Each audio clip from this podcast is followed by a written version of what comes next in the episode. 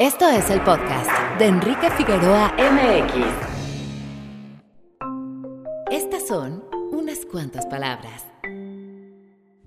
Hace unos días estrenó en cines la más reciente película de Paul Verhoeven, Benedetta.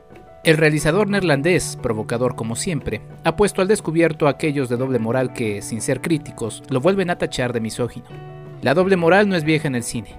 24 de octubre de 1929. Wall Street, Nueva York, Estados Unidos de América. Una crisis financiera que conoceríamos posteriormente como la Gran Depresión, colapsa la caída de la bolsa de valores y, en consecuencia, hunde empresas y bancos, lo que provoca el peregrinaje de miles de hambrientos en el país norteamericano. El cine sufre también las consecuencias. Tras una década extraordinaria, llegaron los días de asientos vacíos.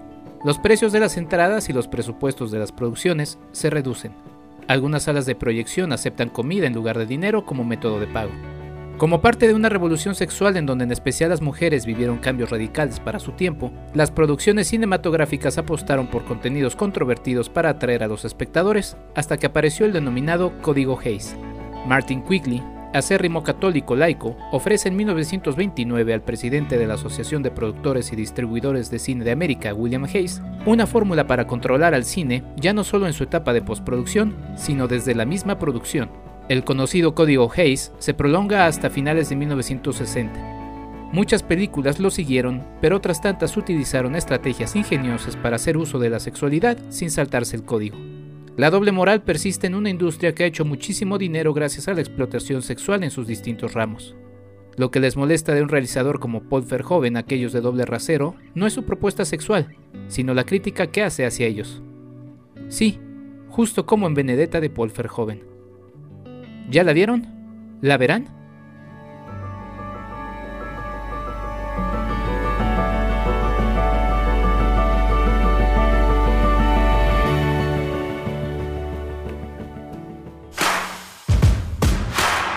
www.enriquefigueroa.mx.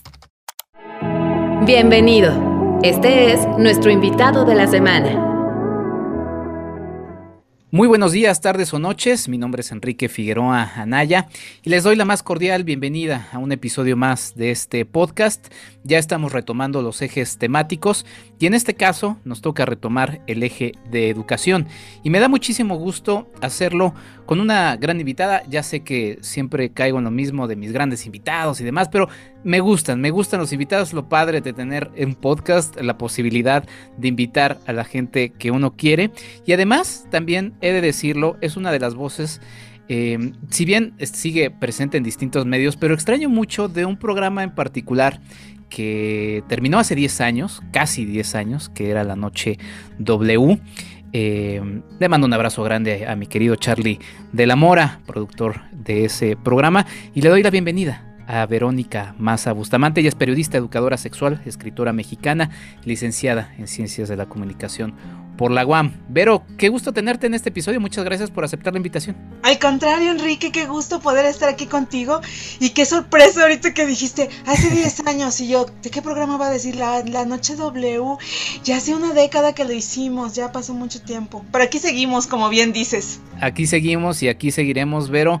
Sí, es un programa al que le tengo mucho, mucho cariño. Creo que la digo, igual no sé si esté bien que lo diga, pero hace ya un ratote que he dejado de escuchar la radio. Me he pasado a escuchar programas de radio sin versión podcast, sí, pero creo que a falta de justamente una programación nocturna, hay quienes somos nocturnos y nos gustaba tener una, una, opción. Después me acuerdo que por ahí caía en un programa que ya no sé si siga, que eran los, los Reyes del Camino, que era un programa para, para gente que manejaba camiones y que me parecía muy entretenido porque era en la madrugada. Y era ese sí era la única opción en la madrugada, pero, pero hace falta mucha programación eh, nocturna. Eh, así, como transporte en la noche, como que la noche nos la, nos la descuidan mucho, Vero. No, así es, ¿no? digo, podríamos dedicar este programa más bien a hablar sobre la transformación de, de la radio, ¿no? Yo como tú eh, dejé de oír también radio. O sea, la radio nos referimos a la frecuencia radial, ¿no? Sí. Y, pues ahora con toda esta posibilidad de podcast y de, de ver cosas en, en línea, ¿no? En YouTube y todo ha cambiado y sí se extrañan aquellos viejos tiempos pues, de, informar y divertir, que era básicamente lo que hacíamos, ¿no? Pues tú sabes que yo llevo 20 años trabajando en la educación sexual, pero sin dejar de ser periodista, ¿no? Y como periodista, pues también he explorado mucho más campos y mucho más, este, eh, pues, ejercicios, ¿no? De la profesión. Y sí, pues eran esos bonitos tiempos de cabina que se extrañan. Y bueno, básicamente lo importante es que la gente siga teniendo información eh, pues de, de, de, muchos tipos, ¿no? De muchos temas. Y que no solo se casen de pronto con un podcast y ya solo en ese. Hay, hay un gran mundo de posibilidades. Sí, sin duda. Bueno, eh, digo, obviamente nos ha dejado muchas cosas negativas. Hablaremos un poquito de eso también en este episodio, toda la situación que vivimos por la pandemia de COVID-19, que Dios mediante o la fuerza que sea, la fuerza de Star Wars o lo que sea que haya este superior, eh, que ya nos deje un poquito en paz. Pero a partir de eso, pues obviamente ha habido un crecimiento importante en el asunto de los podcasts. Y fíjate que además también, Vero, en el marco de el año pasado. Todavía le debo un episodio a los 100 años de la radio en México, pero bueno, de alguna manera se inserta también este episodio en este tramo que estamos celebrando de 100 años de la radio en México. Pero pues sí, estamos en el eje de educación, eh, Vero, y quería desde hace mucho tiempo hablar de educación sexual. Em, y bueno, pues obviamente apareciste, la primera persona que apareció en mi cabeza fue Verónica Maza Bustamante. Y me gustaría, Vero, quizá empezar a hablar de algo que quizá puede ser un poco Em, pues obvio, pero a la vez no, porque te preguntaría qué es el sexo y lo pregunto en el contexto de que, pues así como produce eh, morbo, ¿no? O sea, esta situación de, ay, el sexo y, ay, este, ¿no? Toda esta situación que pues también ya hablaremos un poco de ello, así como también tabú, ¿no? Así, no, no hablemos de eso porque, ay, no, Dios, qué feo es el sexo, ¿no? Este, y mira, que en la, frase lo que metí, ¿no? Dios, qué feo es el sexo, da como para muchos análisis. Querida Vero, eh, ¿qué es el sexo? ¿Cómo lo describes?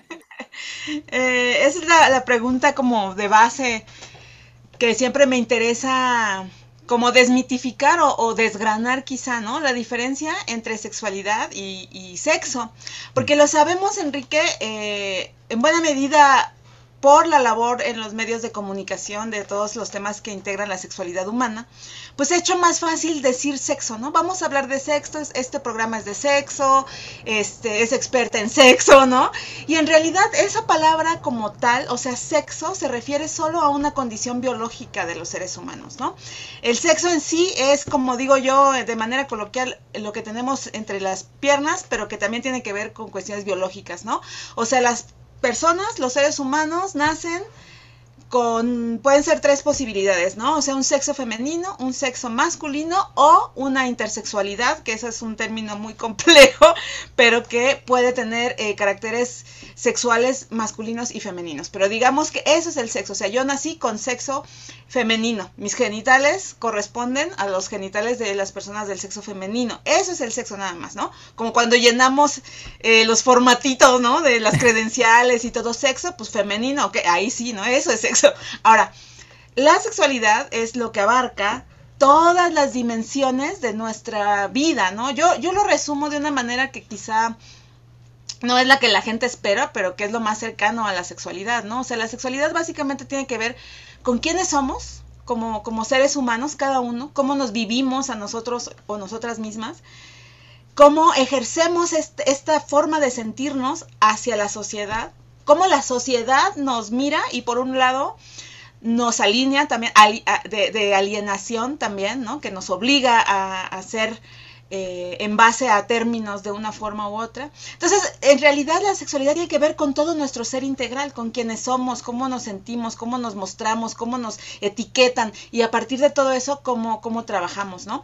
Y bueno, la sexualidad es algo súper amplio, Enrique, porque en realidad, algo que a mí siempre me, me gusta decir es que de entrada, la sexualidad es algo que vivimos, ejercemos y, en lo que nos desarrollamos toda nuestra vida. O sea, desde que estamos en el vientre materno y que los cromosomas justamente definen el sexo de nacimiento, hasta que exhalamos nuestro último aliento y nos morimos, antes de morirnos, todo ese tiempo estamos siendo seres sexuados, ¿no? Estamos ejerciendo esta sexualidad del ser humano. Eso siempre me gusta aclararlo porque a veces, ya casi es menos, fíjate, hemos avanzado un poquirri en estos términos de la educación sexual, pero antes era muy común como decir, bueno, el sexo es para jóvenes, luego pasamos a, bueno, el sexo es para los que tienen pareja, bueno, el sexo es para, eh, no es para los viejitos, ¿no? O es, y luego, y la respuesta ahí eh, pues, real y, además en términos correctos, digamos, pues es todos vivimos nuestra sexualidad, los niños, los bebés y los adultos mayores, jóvenes, treintañeros, cuarentañeros, todo mundo, toda nuestra vida. Y, y, además la sexualidad, Enrique, es algo que ya se ha comprobado en los últimos años, ni siquiera décadas, es algo que se puede, que puede cambiar. O sea, no tenemos una sexualidad estática. No es que mi forma de vivir y percibir la sexualidad a los 20 va a seguir siendo la misma a los 60. O sea, tenemos la posibilidad, esa es una maravilla, de ir transformándonos y por ende transformar nuestra sexualidad a lo largo de nuestra vida, ¿no? Ahora, ya rápido el último comentario en torno a las definiciones. Algo bien interesante es que la sexualidad incluye, o sea, sería como la forma más directa de decir esto de quién soy, cómo me comporto, pues bueno, incluye los eh, nuestras relaciones eróticas y nuestra intimidad, nuestros vínculos afectivos, eh, cómo nos vestimos, cómo nos relacionamos con los demás, quiénes nos generan amor y deseo, eh, qué los cambios, situaciones, formas de nuestros cuerpos, ¿no? de, nuestro cuerpo físico, em, cómo, cómo, nos mostramos, ¿no? Decíamos. Entonces podemos ver que hay muchas dimensiones, como le llamamos, en, en, en esta posibilidad de ser seres sexuados, ¿no? Sí, digo, yo formulé de, manera muy breve y concisa, pues sí, una pregunta muy, muy amplia y muy compleja, justamente como ya escucharon, nos está diciendo Vero. Y no, Vero, por favor, este es tu episodio, o sea, aquí tú dinos todo lo que haya que, decir, por favor, justamente por eso te invitamos. Y, y, quería, digo, ya ahorita aterrizaré un poco en los elementos que decías sobre cómo hay distintas así etapas de la, de la vida y por lo mismo distintas formas en las que nos relacionamos con el sexo. Pero justamente a partir de esto que mencionas, es un tema tan amplio y es un tema también en el que hemos sido, por así decirlo, eh, bombardeados desde distintos puntos. Otra vez retomando esto que decía, ¿no?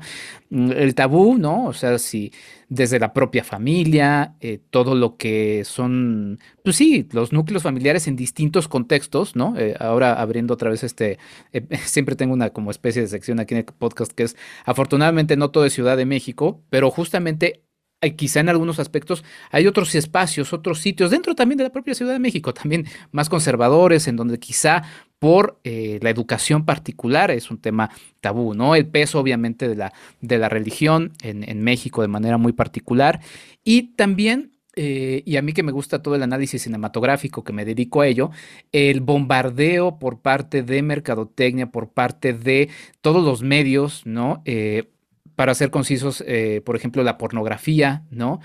Todos estos medios que no son para, para educar, pero que malamente nos han educado, ¿no? Eh, lo que vemos en películas, estereotipos, en fin, en fin, es un tema muy complicado en donde ahí se inserta la educación sexual y ahí es donde te pregunto, ¿qué es la educación sexual en medio de este mar de situaciones eh, en las que sí estamos constantemente bombardeados? Claro, bueno, yo creo que en sí la educación sexual y que hoy en día, y, ahí sí para que veas desde hace yo que será una década, se, traba, se trabaja el concepto de la educación sexual integral, ¿no? Digamos que antes, y se hizo esa, esta precisión, porque la educación sexual en, en general es como eh, esta posibilidad, este trabajo eh, de compartir información, de compartir... Eh, eh, cuestiones médicas, de compartir trabajo emocional, de compartir muchas cosas en torno, decíamos, a lo que implica la sexualidad humana. Pero eh, se creyó por muchos años, o ni siquiera no sé si se creyó, se, se ejercía una educación sexual muchas veces parcializada, ¿no? O sea, como, bueno, la educación sexual solo es hablar de no embarazos, ¿no? De, de cómo se genera un bebé y de que la relación sexual es que te metan el pene en la vagina, ¿no? Y que eh, y, que eso puede generar un bebé o no, y la menstruación, y hasta ahí se acabó mi reporte, Enrique, de lo que es la educación sexual, ¿no? O sea, hasta ahí digamos que era lo que se conocía por, por muchos años. Incluso, pues, la poca educación sexual que se llega a dar en las escuelas está vinculada como con este, ahora sí que este plan de trabajo, de hablemos de un poquito de masturbación, un poquito de, embarazo, un poquito de, de, relaciones penetrativas y vaya.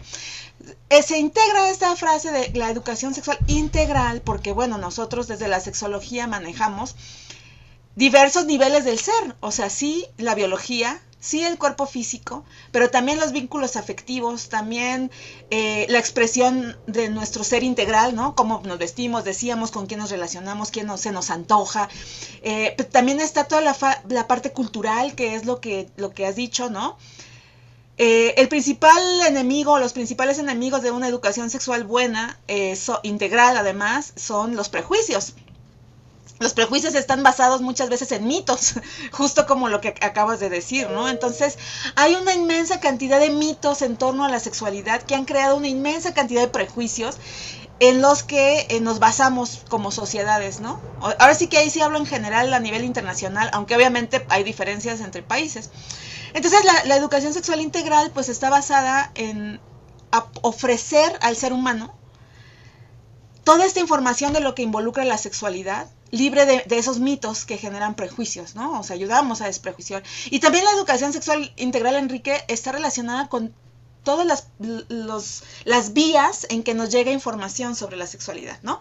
O sea, la responsabilidad de una educación sexual integral no solo es de la familia o de la escuela y los libros de texto ahí lo poco que tengan, ¿no?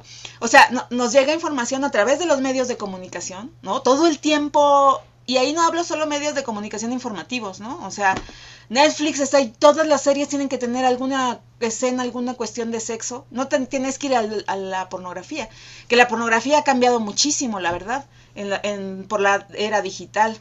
O sea, todo se va vinculando, como puedes ver. Eh, entonces, la, educación depende de los medios, depende de los gobiernos también, porque decías que no, no, podemos generalizar, ¿no? Debemos hablar en interseccionalidades. La educación sexual en una zona rural no va a ser igual que en una zona eh, urbana como la Ciudad de México o una zona urbana como Nueva York, ¿no? O como España, que, o, o como lugares donde hay una buena educación sexual desde los gobiernos. Entonces, los gobiernos ahí van dando información, van dando, hacen campañas, entonces inciden también. Están medios, están gobiernos, escuelas, familias y la sociedad civil, ¿no? Todas estas organizaciones que se dedican justamente a la promoción o defensa de diferentes temas relacionados con la sexualidad. Entonces, todo eso es la educación sexual. Hablar del ser en general, eh, de cosas en particular y tomando en cuenta que hay involucrados muchas em, entidades, por así decirlo, ¿no? ¿Y cómo estamos parados en, en México. Voy a, contar una, anécdota. Eh, yo tenía un profesor en la, en la secundaria que era de, Alemania y bueno, el, hombre estaba ahí cambiándose a plena, este, a pleno aire libre su traje de baño, ¿no? Nosotros siendo estudiantes de secundaria y me tocó verlo a un amigo y a mí y le dijimos, oye, amigo, este, aguas porque pues no manches, ¿no? Y, él, digo, entendiendo también su contexto, me dijo, bueno, es que es como si ustedes eh, mexicanos se fueran a comer frijoles a, Berlín, ¿no? Es totalmente natural, ¿no? Digo, es una situación particular, quizás luego podemos particularizar en ese contexto, pero un poco el, sentido es su relación como cultura europea, como Alemania, es muy diferente a como lo vemos en, en México, ¿no? El desnudo, inclusive conviven de manera más natural con, con ella como en algunos eh, espacios en México. ¿Cómo estamos parados en México en esta situación de nuestra educación sexual y también con lo que marcaba, ¿no? O sea, toda, eh, por ejemplo, la religión termina siendo también muy, muy importante en esta, en esta situación de los tabús y demás. Ah, eso se, me olvidó justamente el otro elemento de educativo, digamos, donde recibimos informaciones justamente pues en las religiones, ¿no? Y particularmente digo, en México hablamos de la religión católica, que es como la, gran mayoría, ¿no? De la, gran mayoría de habitantes, pues practica esa religión. que también tiene un papel bien importante, ¿no? En cómo vemos y percibimos y ejercemos la, la, sexualidad y particularmente la vida erótica, ¿no? Porque dentro de todos estos elementos que hablamos, pues está la vida erótica, que ahí sí es el placer, están nuestros derechos sexuales. Ahora, ¿cómo estamos en México parados? Pues mal, pero ha, habido un avance, o sea, yo te decía que llevo 20 años trabajando en, en la sexualidad humana y digamos que sí he visto en estos 20 años un avance importante, un gran esfuerzo de los educadores y las educadoras en sexualidades, de los eh, organizaciones, no, más bien serían, bueno, sí, organizaciones en algunos casos, asociaciones, escuelas, institutos, que hay en México para capacitar, ¿no? O sea, en México ya hoy en día tenemos muchas... Y esto es de qué te, qué te gusta, tendrá como 15 años que empezó, porque cuando, yo de hecho me formé en España, porque aquí en México no había tanta posibilidad de formarse. No me acomodaba y en España pude hacerlo en, pues era medio en semipresencial en aquel entonces, digamos, ¿no? Lo pude hacer en línea y yendo allá a hacer una serie de cosas nada más.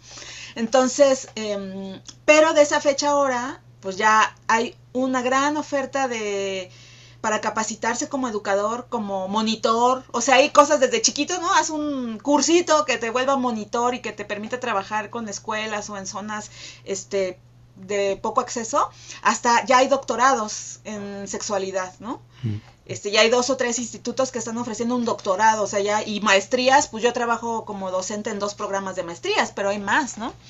Entonces, en el sentido de que cada vez somos más educadores y educadoras, ahí sí ha habido un gran avance. Pero tenemos, decía, muchos enemigos, ¿no? O sea, mala información que parte justo de gobiernos, de religiones, de, o, de, de, iglesias, ¿no? Este, pues una dificultad de poder ofrecer una educación sexual en todo el país, porque hay zonas que es bien complicado, ¿no?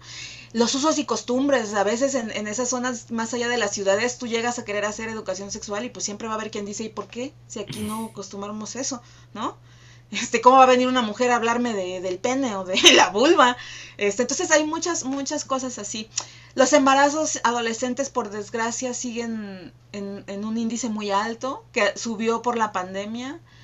Eh, las parejas siguen viviendo muy insatisfechas siguen reproduciendo muchas ideas de lo que es el amor y el placer, siguen teniendo miedo. El miedo también es otro gran enemigo de la educación sexual.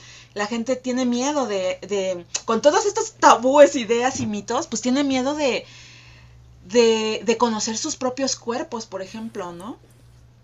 Y que no solo tiene que ver con, con, la masturbación, o sea, con la estimulación directa de los genitales, sino que es conocer tu cuerpo, qué te gusta, qué disfrutas, ¿Qué, cómo te mueves, ¿Qué, qué flexibilidad tienes, qué posturas te gustan, qué no, qué prácticas eróticas te gustan, qué no. La gente no, no, no, da, no ha dado mucho ese paso de, de explotar al máximo su ser erótico y, y por ende el de las personas con las que se relaciona eróticamente.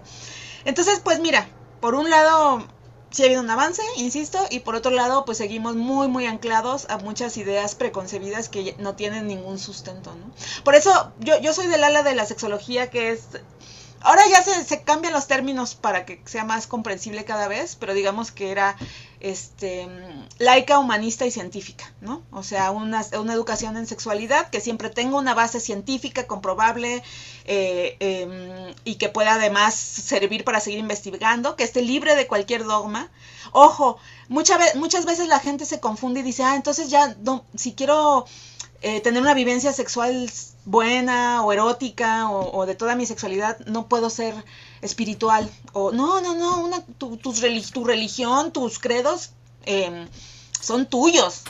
No te estoy diciendo que los cambies, simplemente no están en la educación sexual, porque, porque imagínate que nos ciñéramos a todos los, los, este, ideas espirituales que hay, ¿no? Y, eh, y, y humanista, o sea, siempre poniendo al ser humano como en el centro de, toda la información de la sexualidad, ¿no? Que ahí es un poco lo mismo, no a Dios, no a lo que dice cierta persona o cierto grupo, sino en general a, lo que es el ser humano. Entonces, pues sí, ese también. Y hay otras, hay escuelas diversas, ¿eh? De la sexología, no es la única. O sea, hay otros tipos de, de, de sexología como tal.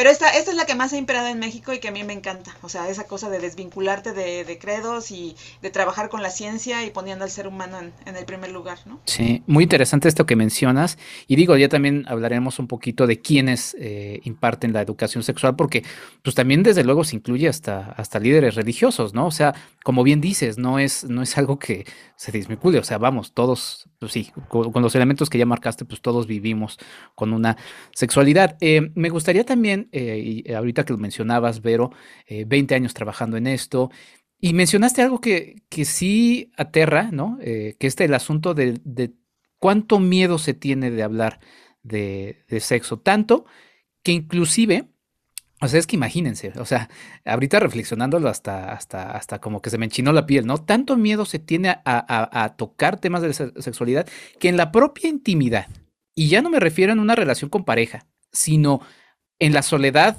de uno mismo. Hay quienes tienen miedo inclusive hasta de autoexplorarse, de, o sea, da terror. ¿Y, qué tanto miedo debe de, debe de ser que a nivel personal, o sea, íntimo en la soledad, aterra? O sea, ¿cómo vencer eso? Y creo que, digo, eh, sí, pues es, quizá también echar un poco flores a lo, que, a lo que me gusta que haces, Vero, que es a partir del humor, ¿no? A partir de ser creativo, porque ya te mencioné tu trabajo en radio, pero has escrito columnas, eh, has escrito libros, ¿no? En donde combinas con otros temas. Es esa creatividad que también pues, te da tu formación como, como eh, comunicóloga, eh, tu formación como periodista. platícame un poquito de cómo abordar esto y vencer estos miedos aterradores, ¿no? Claro, pues aquí, bueno, hay como, como dos cosas. Primero voy a hablar justo de las herramientas y luego ya de los, de, los miedos, ¿no? Y qué, qué, interesante esto que comentas. Fíjate que mi cruzada los últimos años, ahí sí, últimos cinco años, digo desde siempre, pero más enfocada a los últimos cinco años, es en la capacitación periodística en, en sexualidad humana, ¿no? Ahorita ya pude, bueno, no, fue como en parte logro y en parte invitación de la Facultad de Ciencias Políticas en la UNAM, que tienen un un diplomado de periodismo especializado y el año pasado fue el primer año que se integró como materia el periodismo especializado en sexualidad y obviamente yo doy el, yo doy el módulo, doy en la clase eh, y es bien interesante porque, mira, el periodismo es una enorme herramienta en general para, para compartir información, obvio, y para educar, ¿no? Decíamos hace rato. Entonces, yo digo, es una enorme responsabilidad como comunicadores de dar información buena, verificada, fidedigna, ¿no? Es como si hablas de un paper así que Watergate, y lo mismo con la sexualidad, o sea, tienes que tener todos los pelos de la burra en la mano, toda la verificación, la información, las fuentes, ¿no? Pero resulta que eso no pasa y por eso muchas veces en los medios seguimos viendo unos encabezados, una información que dices, no, puede ser. Entonces, el periodismo es una gran eh, plataforma para hacer educación sexual, pero a la vez es un gran compromiso, ¿no? Eh, hacer un buen periodismo y pues ahí vamos en ese sentido de, de, eso. Ahora, dentro del periodismo lo puedes hacer de muchas formas, ¿no? Desde cosas muy, como lo que hace Lidia Cacho, ¿no? Muy fuertes y muy que, que, que, que, cambian así de una manera muy radical todo y que hablan, pero además de la parte oscura, ¿no? De, de, la sexualidad, porque como todo, la sexualidad tiene su parte luminosa y su parte oscura, su vivencia más bien, la sexualidad en sí no es ni buena ni mala, es punto. Ahora hay una vivencia oscura y una vivencia luminosa, ¿no? Entonces, eh, pero pues también hay periodismo de la vida cotidiana, lo que hacen todos los portales ahora y que todos buscan, que creen que poner sexo o algo ya van a jalar la atención. Eh, pero digamos que de todas esas posibilidades, decíamos, tenemos desde lo muy investigativo y así eh, como lo de Lidia, hasta lo que yo hacía en la Noche W, que era realmente dar esta información con humor.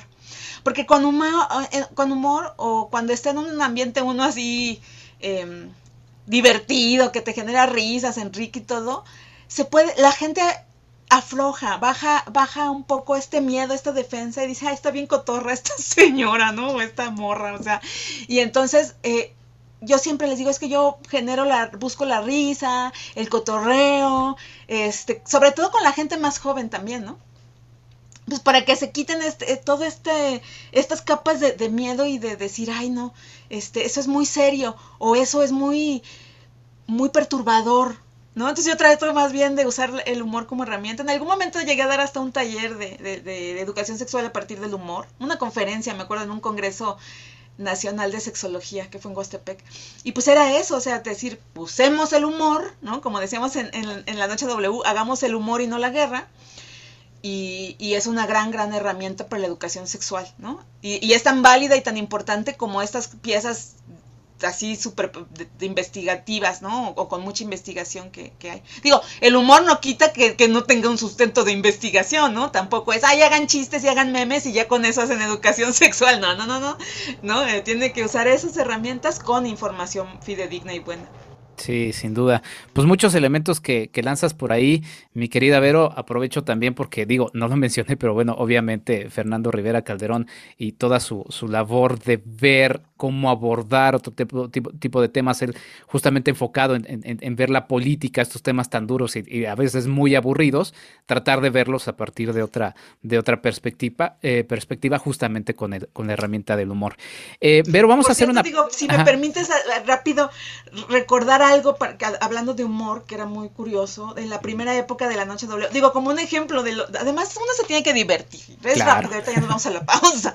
Que me, ahora sí que tú me hiciste recordar Enrique, en la primerita época, cuando en el equipo estaba Armando Vegagil ah. y estaba Rafael Tonatiu, Eduardo Lima, bueno, la, la, primera época de los primeros años de la Noche W, teníamos una sección donde todavía se hacían, yo no sé si sigan existiendo, eh, se imprimían estas revistas que comprabas en el, en el puesto de periódicos de citas. O sea, era el Tinder de, de los viejos tiempos. Entonces eran, se había una, me acuerdo que se llamaba Las Gatitas Calientes. Entonces comprabas la revista y era puro anuncio, de, así como el aviso oportuno, pero de busco mujer, ofrezco servicios, soy hombre, con fotos, sin foto, así con todo.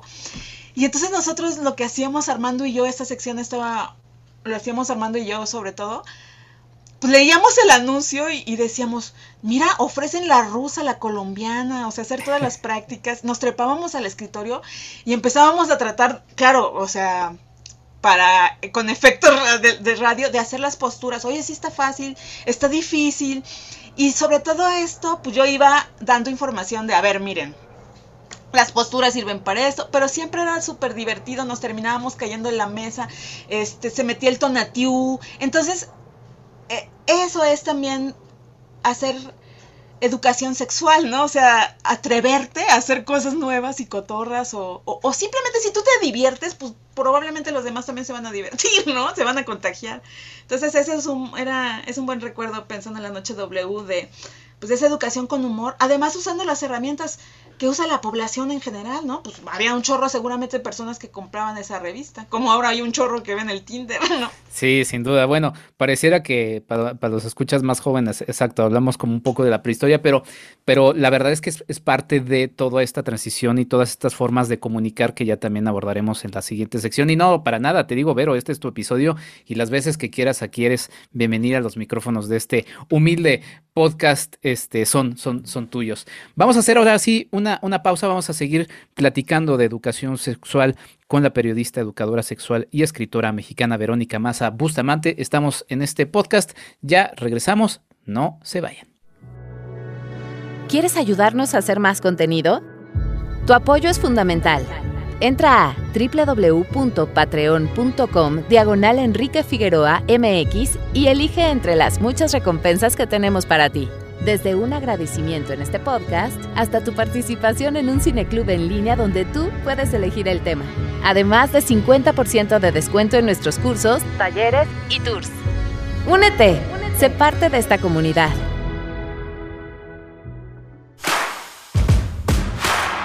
Arroba Enrique FAMX en Twitter. Y después de esta brevísima pausa, eh, pues vamos justamente a seguir platicando de educación sexual. Estamos con Verónica Maza Bustamante, periodista, educadora sexual y escritora. Y ahora que estamos en la sección de los recuerdos, mi querida Vero, eh, por ahí veo, eh, tengo un, mueble aquí enfrente de mí en donde tengo mi primer Walkman. Y, me remite y me, da mucha gracia. Digo, ya el pobre ya, ya no funciona. Pero ese primer Walkman pues era donde yo escuchaba la radio y donde me,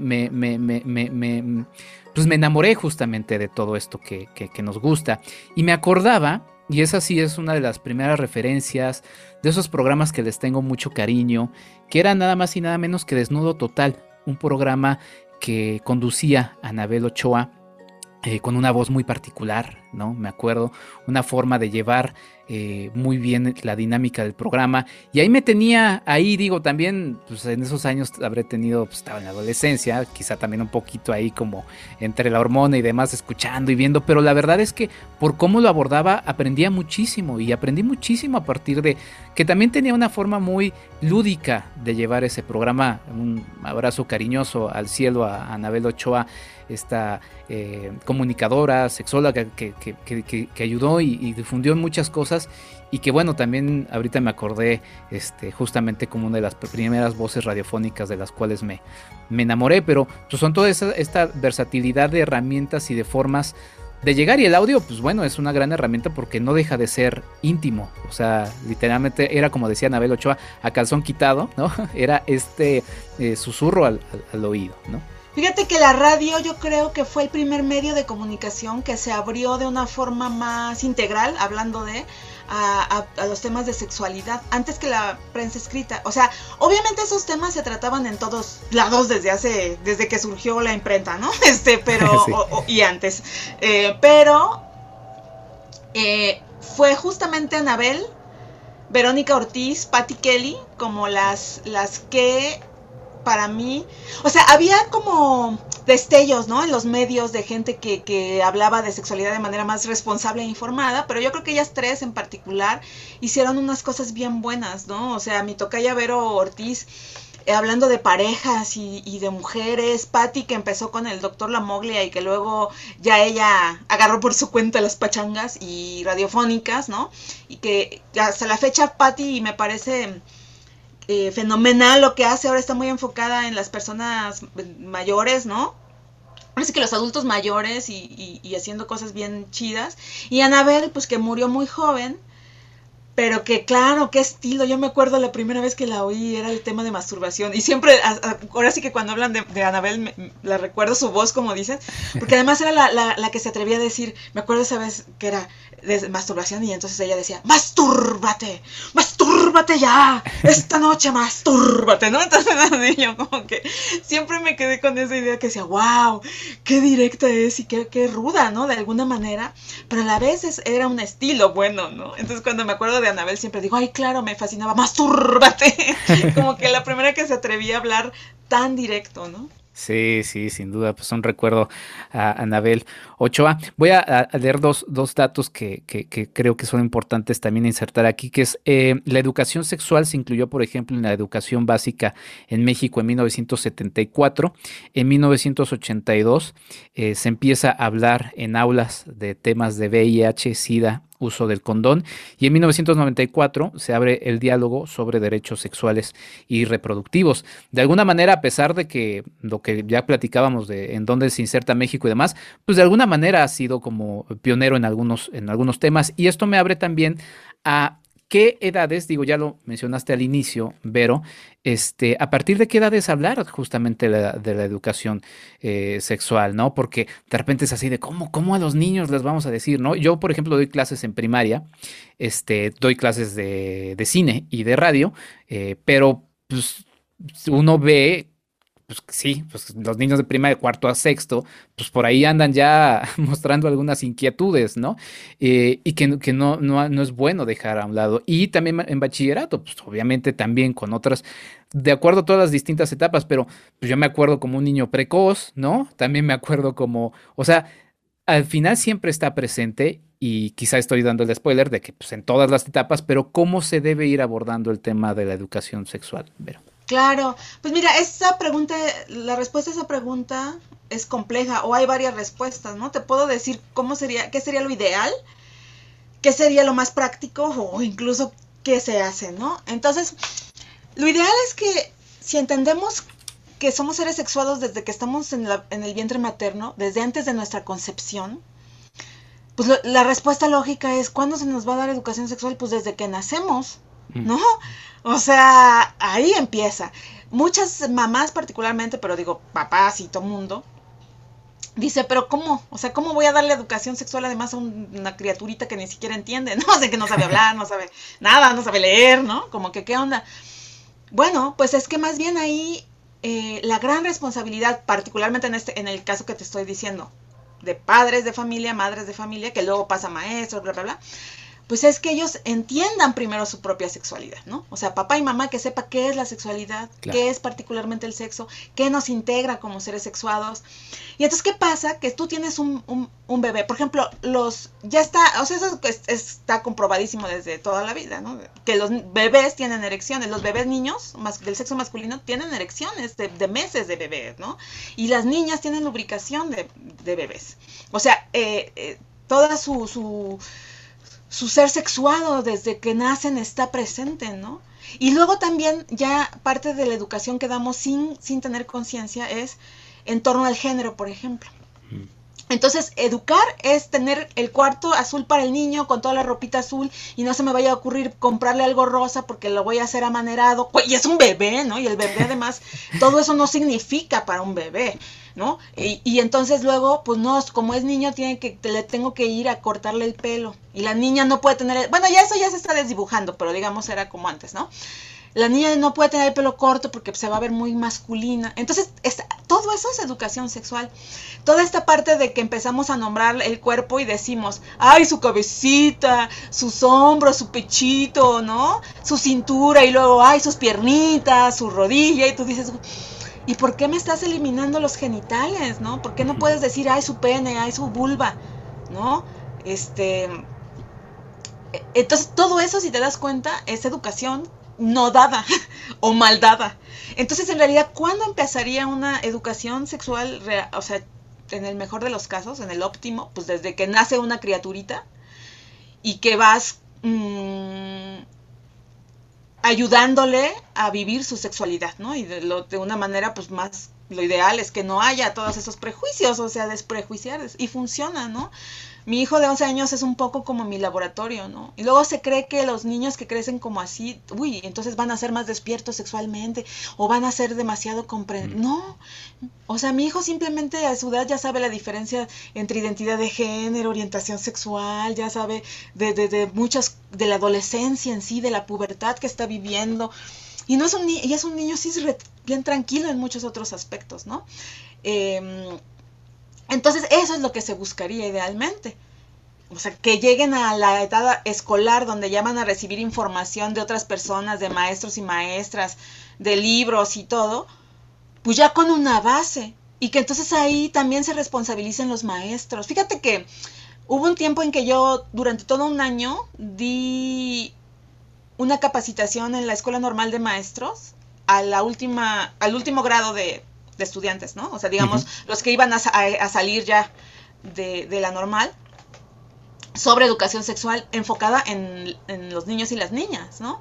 Porque yo, todo empezó porque fui a una conferencia hablar de sexualidad y tal, y, luego en la sesión de preguntas, todas las manos levantadas, y había preguntas así que yo decía, es que esto es lo más básico y no, no saben, ¿no? Y, y están reproduciendo. Entonces hablé con el coordinador, con Oscar Cortés, hay un saludito, le voy a decir que lo oiga. Eh, y le dije, a Oscar, o sea, ¿cómo una persona de 18, 20 años, ¿no? Porque egresaban así de la normal muy jóvenes, pues va a hablar con un niño de kinder o con un niño de, prima, de primaria, sería en este caso, eh, ¿qué, va a hacer si llega un niño de primaria con una duda? No vas a ver cómo orientarlos. Entonces me aventé, les di gratuitamente todo un año de capacitación a esa generación. Y de pronto cuando llego a toparme con algunos, pues ya te estoy hablando de hace 10, 15 años, todavía me dicen, nos sirvió muchísimo, porque pues, los niños de, de, primero de primaria a veces tienen actitudes. También nos sirve para identificar si están viviendo una violencia sexual. Muchas veces los niños llegan y actúan de una forma y tú dices, ¿por qué está dibujando eso? ¿Por qué está diciendo eso? Ah, ahí hay que investigar porque puede haber una cuestión de violencia sexual en su casa. Entonces, ya pasamos de esta primera educación sexual desde el nacimiento en el hogar a la escuela y luego ya cuando ya eh, empiezan a, entran a la pubertad, empiezan a tener otros cambios, pues ya se les puede dar libros, ¿no? Hay libros para todas las edades, desde preescolar hasta adulto, adultos y adultos de sexualidad, ¿no? Y de información. Y les vas dando, y hay un chorro de plataformas y todo. Entonces, eso sería lo ideal. Ahora, ¿qué pasa en México? En México, muchos papás creen que la educación sexual empieza en la pubertad. Y que entonces, a partir de hablarles de la menstruación de los cambios en el cuerpo, ya ahí empieza la educación sexual. No es lo ideal, como estamos viendo, pero de eso a nada, pues adelante. Pero aquí la recomendación sería que los papás sepan que existen derechos sexuales, 11 derechos sexuales.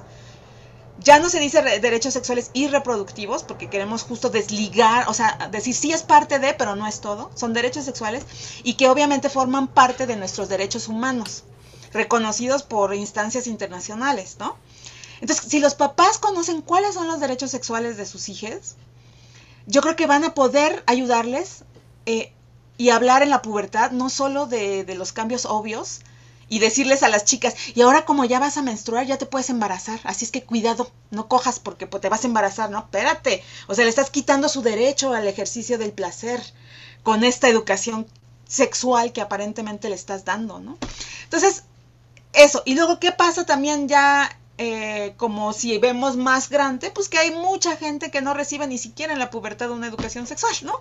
Y que llega como puede a una vivencia pareja, una vivencia de sí mismo o sí misma, que pues que sí, pues básicamente el problema de no tener una buena educación sexual integral es que el, el objetivo de una buena educación sexual integral y de una vida sexual plena es estar en bienestar, ¿Y qué es el bienestar sino lo más cercano a nuestra idea de felicidad? Entonces, pues yo creo que, la educación sexual es una educación en la felicidad, también en el bienestar del ser, ¿no? Así la, así la situación, Enrique.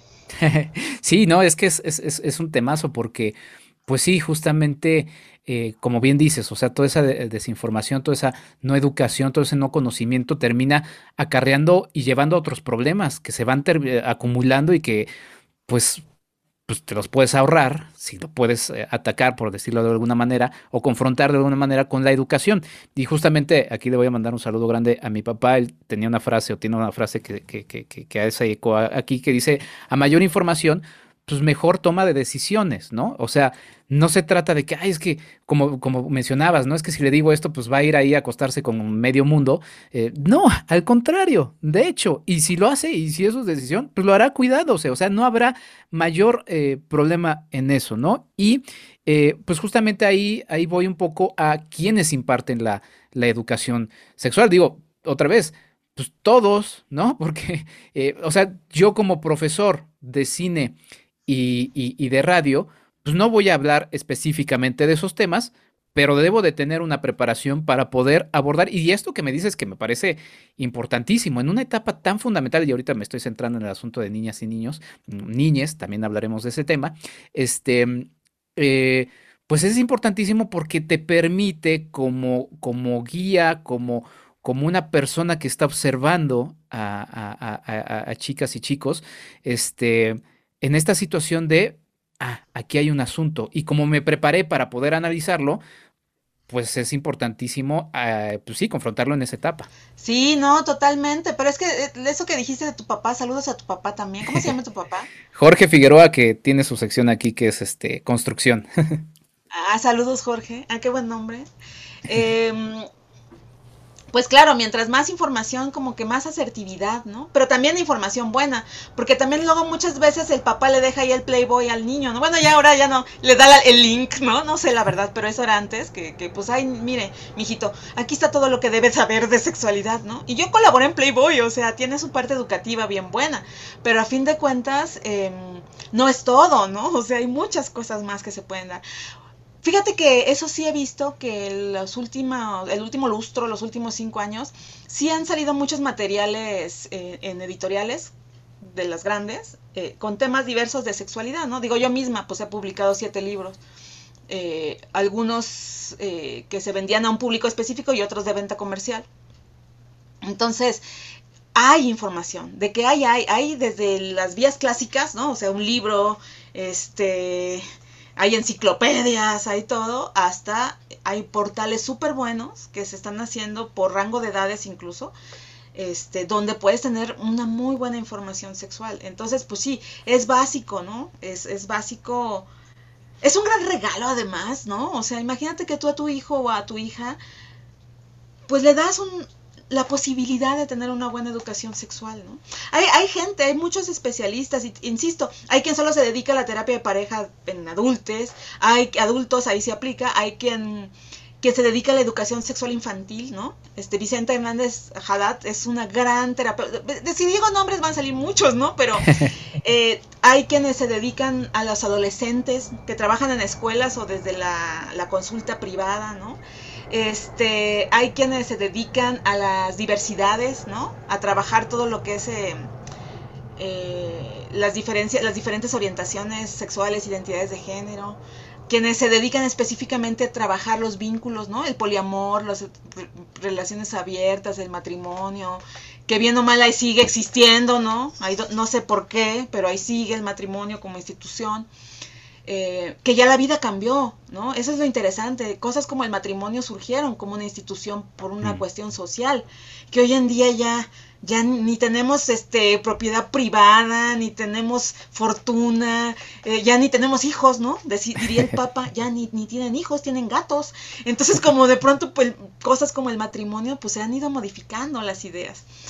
Y decíamos al principio de la conversación, Enrique, que a fin de cuentas lo, divertido y lo interesante de la sexualidad es que es, va mutando, va cambiando en cada etapa de la persona, pero también de la sociedad. La era digital, uff, está modificando la sexualidad tremendamente. Yo doy entre las clases que doy y los módulos ahí sí en maestría, uno que doy mucho y que me gusta es justamente sexo y amor en la era digital, ¿no? O posmodernidad y era digital en las sexualidades, que es todo cómo se ha abierto en, estos nuevos en estos últimos años.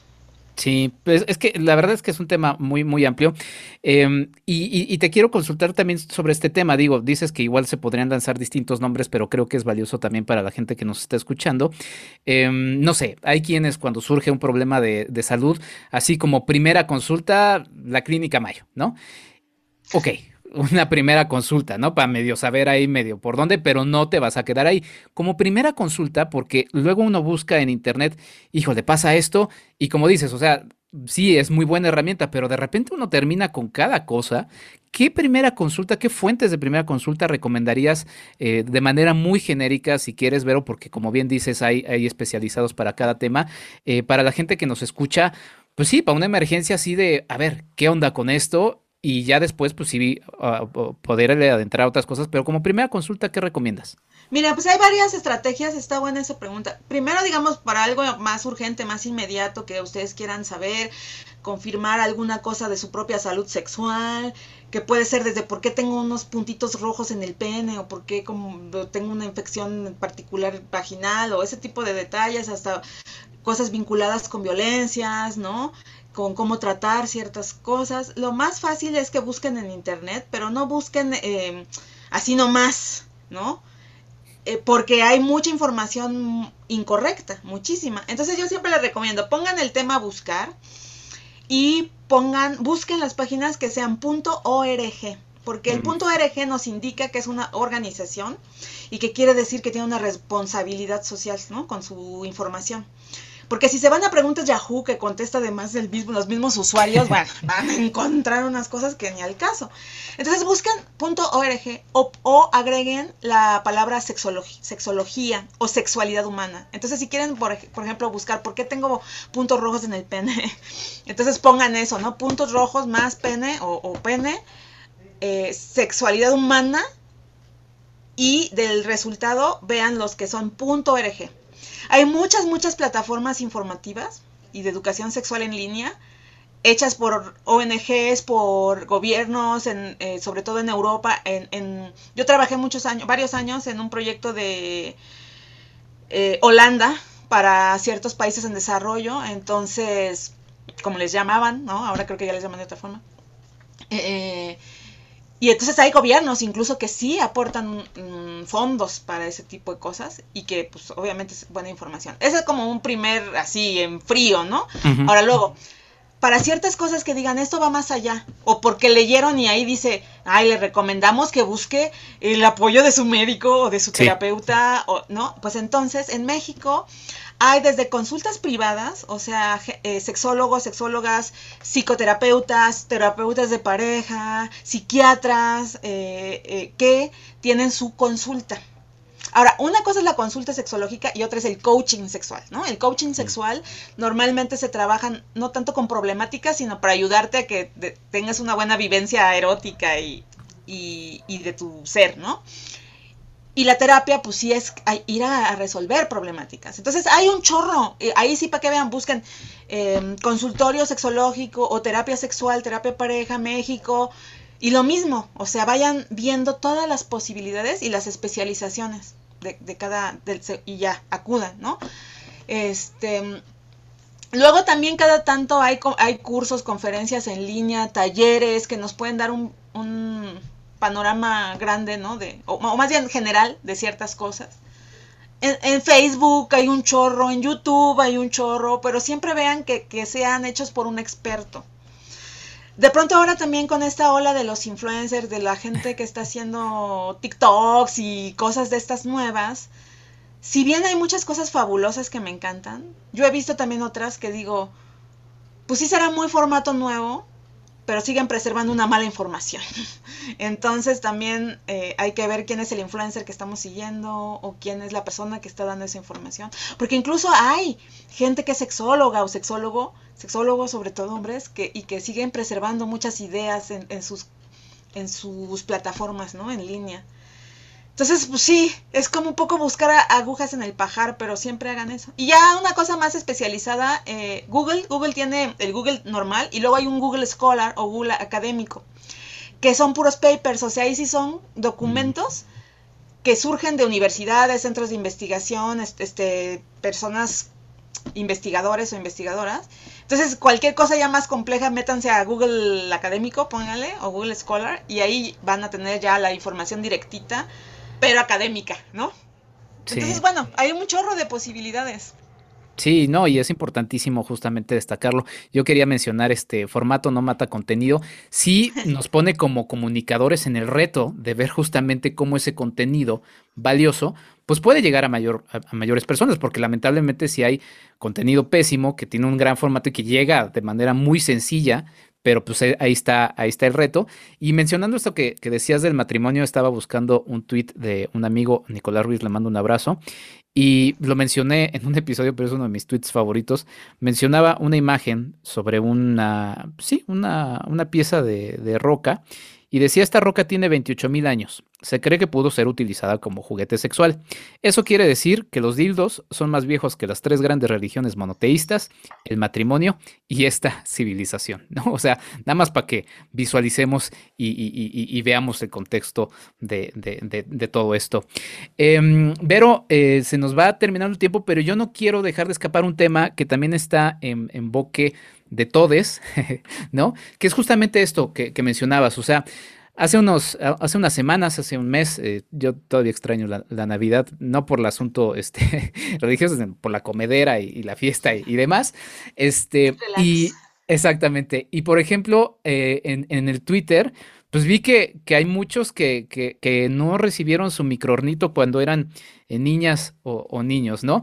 Y yo, por ejemplo, este, voy a levantar la mano, yo quería en su momento un microornito, o sea, no, o sea, no, no, no me preocupaba si era un juguete que se vendía para para niñas exclusivamente. O sea, yo sí me quedé con mis ganas de micro, mi microornito. Ahí si alguien quiere en algún momento del año regalarlo, adelante.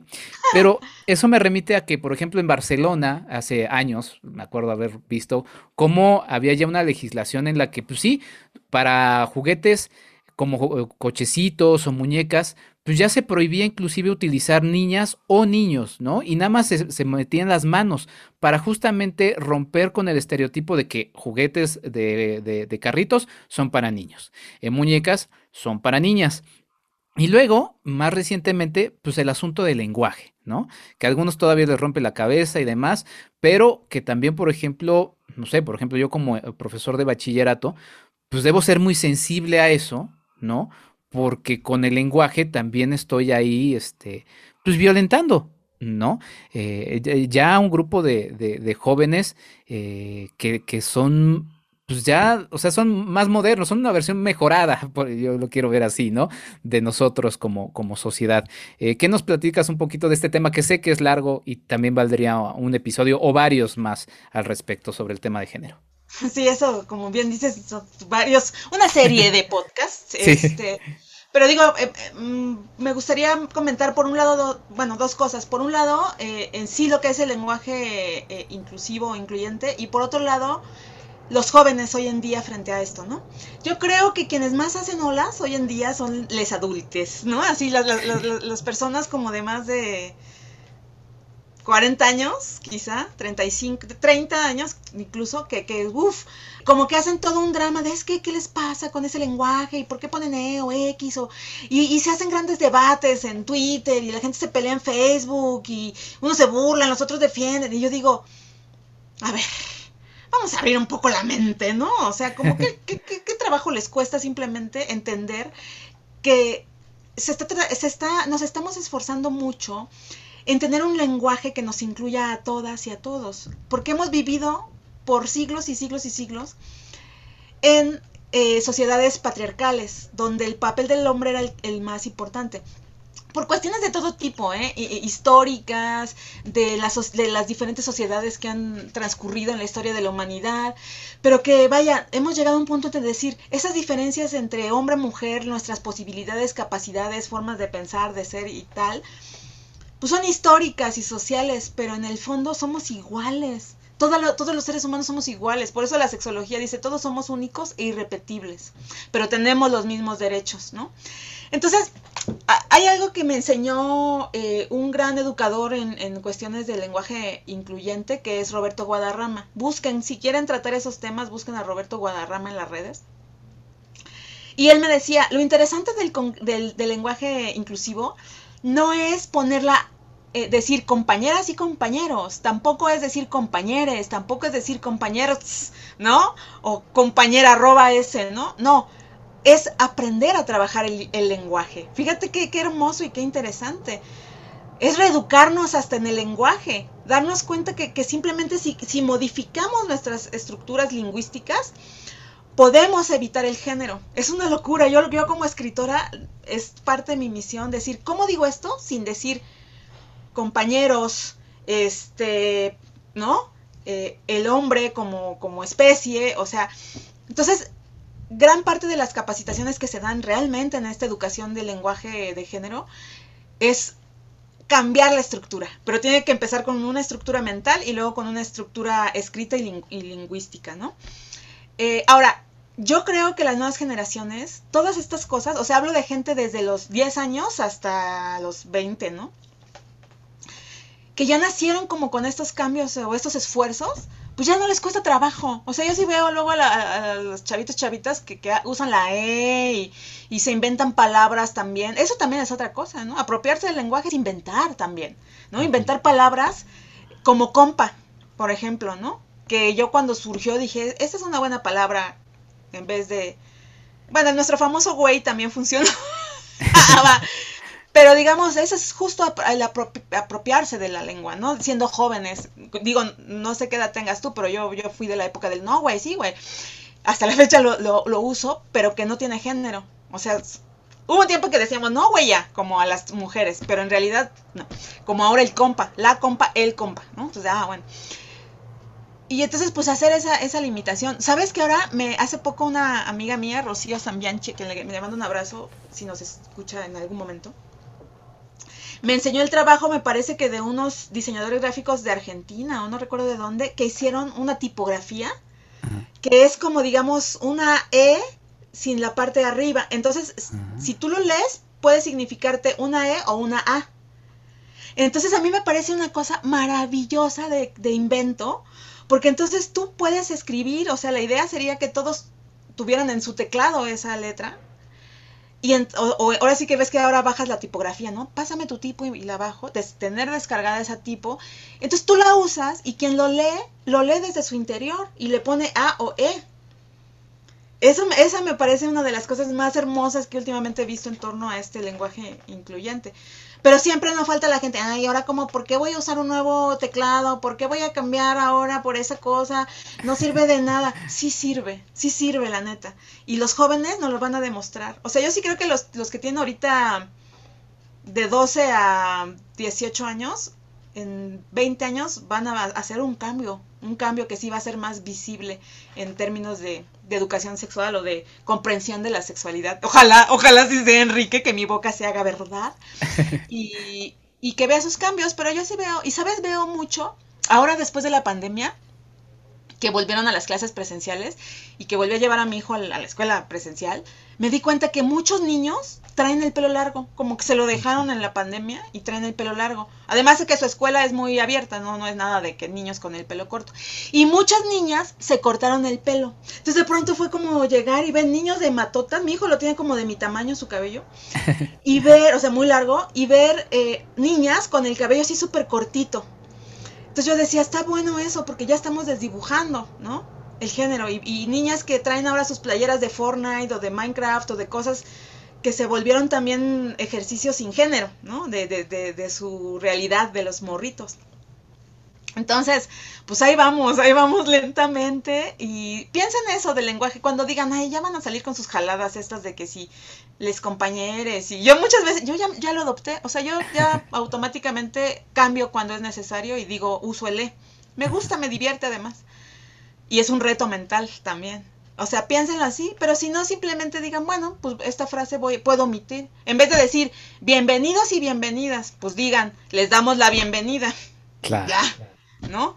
A eso me refiero, ese tipo de, cambios de, lingüísticos. Sí, qué interesante esto que mencionas, ¿no? De las formas creativas, porque de repente uno, pues como en la vida, ¿no? me decía un amigo, eh, pues el ser humano no deja de ser un animalito y entonces, este, cuando, cuando, encuentra algo cómodo, como que se encuentra ahí y dice, yo no salgo de aquí porque pues esto es muy cómodo y ya está calientito y aquí me siento bien. y cuando de, repente te, te sacan un poquito de eso, como que te violentas, ¿no? Y dices, no, no, ¿cómo que está cambiando todo? y, y, creo que, creo que ahí está, ahí está el reto. Y sí, yo también creo este, porque sí, tienes razón, o sea, de más de 30 años, o sea, escuchas a alguien de 32 que de repente te dice, ya deja de decir hijes, no, no digas, y dices, wow, ¿no? O sea, hola, abuelito, ¿no? Este, digo, sin hacer menos a los abuelitos, hay abuelitos muy modernos, ¿no?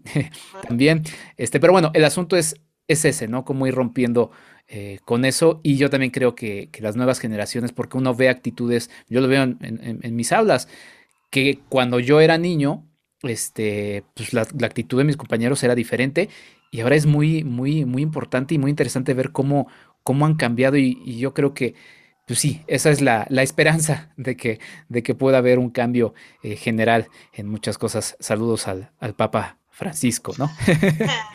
es, proclamó además contra los les perrijes.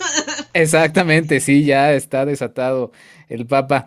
Eh, querida Vero, pues te agradezco muchísimo por esta eh, tremenda charla, de verdad es que la, he disfrutado muchísimo, da para mucho, de verdad es que da para mucho, no por nada, has estado 20 años haciendo distintas cosas, nuevas opciones, eh, escrito libros, o sea, es un tema que da y seguirá y seguirá dando. Ah, por cierto, sobre el tema del lenguaje y todo eso, eh, yo también quiero sumar el asunto de que está al servicio, así como el poder y todas las leyes y todo eso, está a nuestro servicio, o sea, tiene que servirnos a nosotros y no nosotros ser esclavos de eso. No es que así lo dice la, la, la, la RAE, es que lo así, no, no, no, o sea, está, a ver, como historiador se los digo, viendo ejercicios de paleografía, eh, ves textos del siglo XVI y hay muchas palabras que, todas estas eh, abreviaciones que luego usamos de manera muy natural, pues son una especie como de antecedente del, del qué con K, ¿no? O sea, no hay que escandalizarnos, está al servicio de nosotros y como, como la humanidad, y esa es la idea que esperamos, pues va cambiando y transformándose. ¿Algo más que quieras añadir, mi querida Vero, en esta charla que te aprecio muchísimo a nombre también de mis escuchas? Oye, no, pues como diría Lady Menudo, uy, pues mucho, ¿no? Pero, ya eh, vamos por partes. Eh, pues no, digo, solo como para reforzar esta excelente reflexión que acabas de hacer, hay que disfrutar. El español es una lengua maravillosa, el español es una lengua riquísima. Eh, es muy interesante cómo muchas veces ensalzamos a los autores en lengua inglesa pero la verdad es que el español es un eh, lenguaje muchísimo más rico que el frente al inglés, ¿no? Pero lo pensaba porque el inglés es un idioma que no tiene tanta esa diferenciación. O sea, es el you, no eres, no eres ella o él, ¿no? Eh, y, entonces el lenguaje per se no, no, no diferencia. Entonces yo creo que, que puede ser una buena idea y es una gran responsabilidad que asumamos nuestra lengua, con la que nacimos, con la que, la que mamamos, dirían, eh, y que, y que la, usemos, ¿no? Y que cambiemos, transformemos el lenguaje, podemos hacerlo. Lo que pasa es que luego nos da flojera, ¿no? Pero como realmente decir, mm, ¿cómo puedo hablar? Un poco imitando este inglés, ¿no? Y tengo que quizá cambiar el idioma. Y como tú decías, ok, si van a usar K en vez de Q, va, pero que tenga un sentido más allá del, del meme, ¿no? Entonces, pues bueno, ahí está abierta la invitación, Enrique, a que, pues yo creo que, que en resumen esta charla tan, tan chida que, estamos, que hemos tenido, ojalá le deje a quien la escuche pues una idea más amplia de lo que implica la sexualidad, pero sobre todo de lo que podemos hacer de, nuestras trincheras individuales para hacer un cambio como humanidad, un cambio como humanidad particularmente en una nación latina, como humanidad específicamente en un país como México y a partir de ahí sus realidades, ¿no? Entonces, pues es una responsabilidad de todos. Y la buena noticia, ah, ahora sí que amigues, la buena noticia es que eso, insisto, como ya lo dije hace rato, nos lleva al bienestar y está bien sabroso. O sea, asumir tu cuerpo, tu vida sexual, tus emociones, tu, tu, amor, eh, el respeto al otro, ¿no? o a la otra. Todo eso nos va a llegar, llevar a tener una vivencia bien rica de la vida, ¿no? Disfrutable, sabrosa, cachonda, lúdica, sensorial y a la vez muy interna, muy que nos ayude a sobreponernos, que nos dé resiliencia. Entonces no vean la sexualidad como una enseñanza a lo cochino, a, lo que no se dice, sino como realmente un tesoro para ustedes mismos y, y para, o sea, ustedes mismos de la edad que sea, ¿no? Sí. Bueno, es que si iba a mencionar, es que pues podemos seguir hablando y hablando, pero iba a mencionar este asunto que decías del lenguaje y había pensado justamente en el inglés y luego me remití un poquito al, alemán, porque el alemán tiene sus tres, este, sus tres, este, géneros, o sea, es masculino, femenino y neutral. El, neutral que siempre me causaba problemas porque era así de qué demonios es neutral. Y justamente niña es neutro. ¿no? Entonces, y, el asunto del lenguaje, y, lo dejo para anticipo para, para algún futuro episodio, sí es un tema que me interesa mucho, eh, yo lo veo justamente como, y, eso refuerza la idea de por qué debemos de cambiar y ser más abiertos, eso. Es como si nuestro cuerpo recibiera otro tipo de lenguaje o código de programación. Ah, como que cambia nuestra estructura mental. Entonces, si a lo largo de tantos años de este lenguaje que tendrá sus, sus, antecedentes y por qué, digo, hay que ver de dónde viene el, idioma español, cuál es su contexto, cuál es la nación de dónde sale y todo eso, pues nos va generando una serie de estructuras que quizá nos van cerrando algunos otros canales, ¿no? O sea, a mí me gusta, por ejemplo, digo, yo no sé japonés, pero me gusta mucho encontrar las ideas tan avanzadas de, de, los japoneses que mucho tiene que ver con la forma en la que escriben, con la forma en la que hablan, eh, su código, ¿no? Entonces es un tema padrísimo, pero sí yo creo que es justamente romper eso, porque es tratar de actualizar nuestro sistema que lleva, o sea, si Windows es un sistema ya cuasi obsoleto, este, pues qué podemos decir en nuestro español y la forma en la que nosotros pensamos. Pero bueno, es un temazo, ¿eh? la verdad es que es un temazo. Y bueno, Vero, ¿dónde te pueden seguir? ¿Dónde pueden seguir la conversación? ¿Dónde podemos disfrutar de todo lo que haces? Ay, muchas gracias.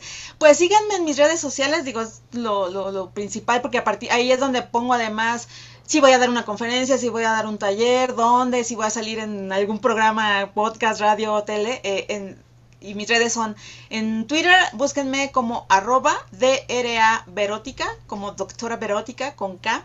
En Facebook como Verónica Massa Bustamante, la doctora Verótica, que es mi página. En Instagram como Vero Massa. Y pues ahí van a encontrar un poco de todo, ¿no? O sea, mi trabajo periodístico en general como escritora y pues ahí hago educación sexual obviamente, hago educación de la conciencia, que es algo con lo que he vinculado los años recientes la sexualidad, la sexualidad para tener un cambio de conciencia en general, ¿no? Eh, soy educadora canábica también eh, Y, bueno, pues ahí, ahí encontrarán muchas cosas eh, en torno a, toda esta información que tanta falta nos hace. Y sabes qué, la pandemia nos ha enfrentado, ya es ahora sí que lo último, eh, a mucho dolor y por ende a procesos del despertar de la conciencia casi que espontáneos, ¿no? Y la sexualidad incluso puede ser una, una buena forma porque implica un trabajo interno de quién soy yo, ¿no? De cómo me vivo como ente sexual, pero también que nos puede entonces destapar la conciencia, ¿no? O sea, transformar la mente, que la mente empiece a trabajar en unión con nuestro corazón, con nuestro ser integral. Entonces, bueno, hay muchas cosas que, comentar, muchas cosas que decir y todo eso también lo manejo en mis páginas. Em, eh, voy a empezar a colaborar muy felizmente en un portal de inclusión que se llama Yo también, específico para personas con discapacidades. Eh, y tengo muchos planes para este año, entonces ya se los iré ahí contando. Quiero pronto voy a sacar una publicación sobre justo mindfulness y sexualidad. Eh, y otras sobre cannabis y placer, en fin, para que pues, mientras más información y desmitificación haya, pues ya, y yo mira, soy como decía un amigo, experta en, tumbar tabúes, ¿no? de todo tipo. Así es que ahí estamos, Enrique. Muchas gracias por el espacio, qué bueno que te interesan estos temas y, y por la conversación tan, tan lúcida y amena. No, pues muchas gracias a ti, Vero. Mucha luz, mucho éxito en todos los proyectos eh, que emprendas siempre. Acá tienes este un, un, humilde espacio donde también poder este, eh, mismo. Y pues nada, la verdad es que estoy muy agradecido con esta charla. Es importantísimo eh, tocar este tipo de temas. Y pues nada, te agradezco mucho por la charla porque además, y como lo dije al principio, eh, es un privilegio poder hablar con una de mis voces eh, favoritas. Así que muchas gracias, querida Vero, y nos vemos en una próxima. Eh, ya abordaremos de los muchos temas que abordas algún otro episodio al respecto. Ah, yo feliz, gracias Enrique y muchas gracias a quienes nos, nos escuchan. Abrazos para todos. Para todos, así es. Y nosotros nos vamos a las recomendaciones. ya regresamos. Eh, muchas gracias una vez más a la gran invitada de este episodio, Verónica Maza Bustamante. Vamos a lo que sigue. Cadena de favores.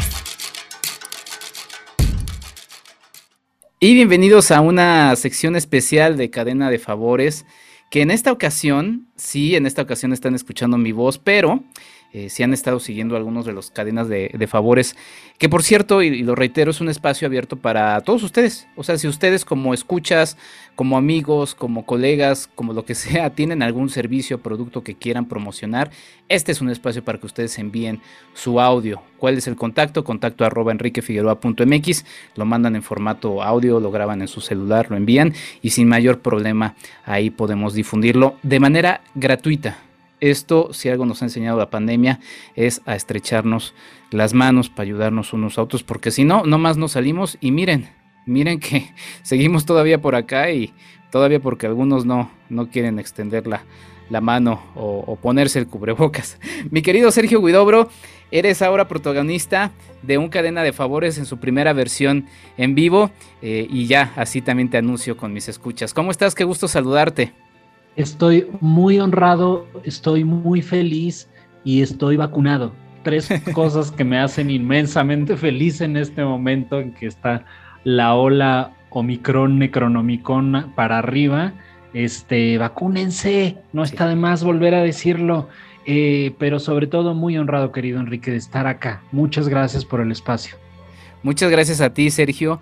Eh, nos hemos estado mensajeando eh, para ver cómo, cómo vamos. Obviamente lo que seguimos en redes, pues, pues ahí lo vamos compartiendo.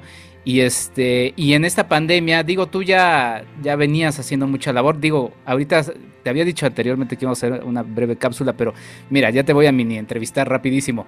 Este, has estado también haciendo muchas cosas, eh, Sergio, y mucho también relacionado con la educación eh, y relacionada con el cine, desde luego. Eh, hay algunos proyectos a los que ya te, invitaré para platicar ampliamente de ellos, con, con escuelas, con comunidades, en, barrios de la Ciudad de México, que me parece algo de verdad padrísimo, con, con, jóvenes, ¿no? Entonces, este, pero bueno, platícame un poquito eh, cómo te ha tratado también en cuanto a la dinámica de enseñar en esta etapa de la pandemia y pues eso nos sirve para que aterrices lo que traes para, para promocionar en este espacio, mi querido Sergio. Pues mira, mira, muy querido Enrique, este sí, desde antes de la pandemia yo había asumido la formación continua de, audiencias como una labor este, periférica, ¿no? De la, de la crítica. Estoy hablando de antes de la pandemia, como un complemento para la labor de investigación, de escritura, de crítica que, hacemos eh, continuamente, ¿no? En este entorno pandémico, esa labor formativa pasó al centro, para mí. Para mí pasó al centro y me hizo pensar, repensar y seguir repensando continuamente en la necesidad de pensar aquello que vemos, pensar los contenidos que consumimos y platicarlos en un sentido comunitario y construir conocimiento y construir lazos alrededor de las películas que consumimos, sea en la plataforma que sea. Creo que esta pandemia eh, puso en evidencia algo que ya estaba súper latente ahí, que es que nuestro consumo de las imágenes se ha convertido muy troglodita, muy hipertextual, o sea, vemos cosas todo el tiempo, pero realmente ninguna la procesamos eh, bien a bien. Y la necesidad de discernir, de analizar, de pensar y de compartir, de verbalizar aquello que estamos viendo y estudiar lo que hay detrás de todo eso, se ha vuelto, casi te diría que ha sustituido a la crítica como tal para mí en cuanto a las labores formativas que me interesan. Sí, muy interesante eso que mencionas y ya nos abrirá el apetito para platicar eh, próximamente, lo he hecho como un spoiler alert para la gente que nos está escuchando, pero sí, muy importante porque luego a mí también me hace mucho esa pregunta, ¿no? Así de, pues ¿para qué sirve lo que haces, no? O sea, ¿para qué sirve que estés enseñando sobre apreciación cinematográfica? La pregunta sobre todo, pues quienes tienen algún otro tipo de profesión un poco más este, mm, concreta, ¿no? O sea, un ingeniero, un abogado, pues de repente me dice, pues, ¿y para qué sirve lo que estás haciendo, no? Pero es muy importante y bueno, nos dará charla para, para, para lo que viene, que ya, ya lo estoy, este, ya lo estoy pensando, ya lo estoy analizando. Mi querido Sergio, ¿Y de qué nos vas a platicar? Porque en esta cadena de favores pues tienes algo que quieres promover y que creo que también pues es muy importante promoverlo, sobre todo porque también como le he dicho recientemente y siempre lo insisto, este afortunadamente el cine es tan diverso como las personas que existen en este planeta, a, pesar de que de repente este parece que todo el mundo, o sea, como que nos quieren hacer ver lo mismo y que pensemos lo mismo, no, somos diferentes y de eso se trata. Exactamente, exactamente. Mira, el, 9 de marzo, el próximo 9 de marzo, vamos a arrancar con un curso que se llama Esculturas de Tiempo, Historia del Cine Soviético. Un curso que repasa la historia del cine en lo que fue la hoy extinta eh, esfera de los países socialistas. No es un curso de cine político. Yo sé que el título podría empujar para allá ¿no? A que vamos a hablar del cine de la Segunda Guerra Mundial y de la propaganda y todo eso. Sí, claro, vamos a hablar un poquito de eso, pero precisamente el asunto es que el cine soviético es un cosmos completo, tan diverso como el cine norteamericano, ¿no? O sea, tuvo animación, tuvo ciencia ficción, tuvo terror, tuvo drama, tuvo películas que sí eran súper este, super propagandísticas, pues, pero... y hay algunos cineastas ahí que son conocidos por prácticamente cualquier cinéfilo que haya visto un poquito de cine por curiosidad propia, ¿no? Como Eisenstein, como Tarkovsky, o sea, nombres que siempre están por ahí, y muchos otros y otras, eso es súper importante, que estaban ahí haciendo cine en una diversidad de registros increíble. Entonces, este curso va a empezar en el Café Cultural New Savvy, aquí en la Ciudad de México, en la, en la alcaldía Benito Juárez. Eh, bajo el auspicio de Casa Negra, que son eh, amigos de institución cultural muy, muy, muy, muy movidos, muy activos. Y te repito y le repito a tu, a tu audiencia, iniciamos el 9 de marzo, son ocho sesiones que van a ser miércoles y sábado. O sea, nos veríamos dos veces a la semana, cada una de dos horas, y es el miércoles en la noche y el sábado en la mañanita, para que nadie ni se desvele de más ni se levante tan temprano. Eh, la, ¿qué más te cuento? La forma de contacto. la, forma de contacto donde pueden obtener más, este, más informes. El correo es formación.casanegra.gmail.com o bien en Facebook pueden buscar Casanegra Cine MX, así, Casanegra Cine MX, y ahí tienen los flyers, ahí están poniendo la información de todos sus cursos. Empezamos el 9 de marzo y empezando por invitarte a ti, mi querido Enrique, y a todas las muchísimas personas que te, que te, que te escuchan en este podcast. Eh, nos la vamos a pasar súper bien, nos la vamos a pasar muy, muy bien. Es un curso que ya hace un año exactamente tuvimos este, el, honor de, de, darlo a distancia en Casa Tomada, en la colonia Condesa. Y esta vez nos vamos a animar con los deditos cruzados a hacerlo presencial en el Café Cultural New Savvy con todas las medidas de seguridad. Eh, pueden sentirse en confianza por eso van a estar muy bien protegidos y protegidas en ese sentido. Y pues eso, ¿qué más te puedo contar? Pues nada más, quizá para la gente que nos escucha, Sergio, es un eh, taller abierto para todo tipo de público, ¿no? O sea, es decir, eh, alguien que, que, llega sin, así, desde cero, ¿no? Así de, pues a mí me gusta el cine porque, pues, cuando veo una película donde la encuentro, me gusta. Hasta quien diga, este, ¿sabes qué? Yo sí he visto algunos autores este, soviéticos, me interesa. Eh, cuéntanos un poquito más o menos, quizá del temario, qué es lo que se va a ver o, qué conocimiento hay que tener, un poquito de ello. Eso, eso es muy importante, aunque el curso lo pensamos eh, con muchísimo rigor, con documentación, o sea, todo lo que vemos está amparado por fuentes documentales y revisamos fragmentos de muchas, muchas películas.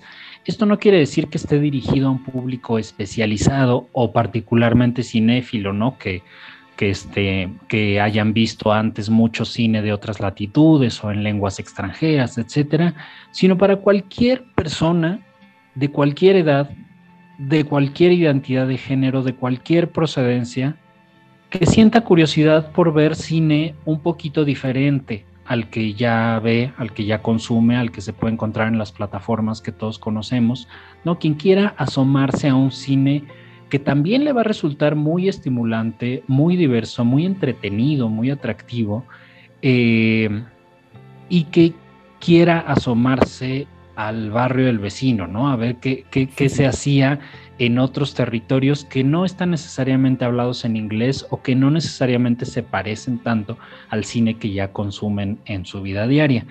A cualquier persona que tenga esa curiosidad, ese es el único requisito que tenemos, un poquito de curiosidad por ver cine eh, fuera de la zona de confort y ya estamos. Con eso ya. Del resto me encargo yo, te lo puedo asegurar. No, y, yo estoy seguro de ello y se lo aseguro también a nuestros a nuestros escuchas, porque también ya, ya son tuyos también, mi querido Sergio. Este, pues ahí está la, invitación. Eh, yo remarcaría que también eh, ver cine de otras latitudes pues es abrir los ojos a otras culturas, conocerlas, permitirse adentrarse en ellas de manera muy profunda.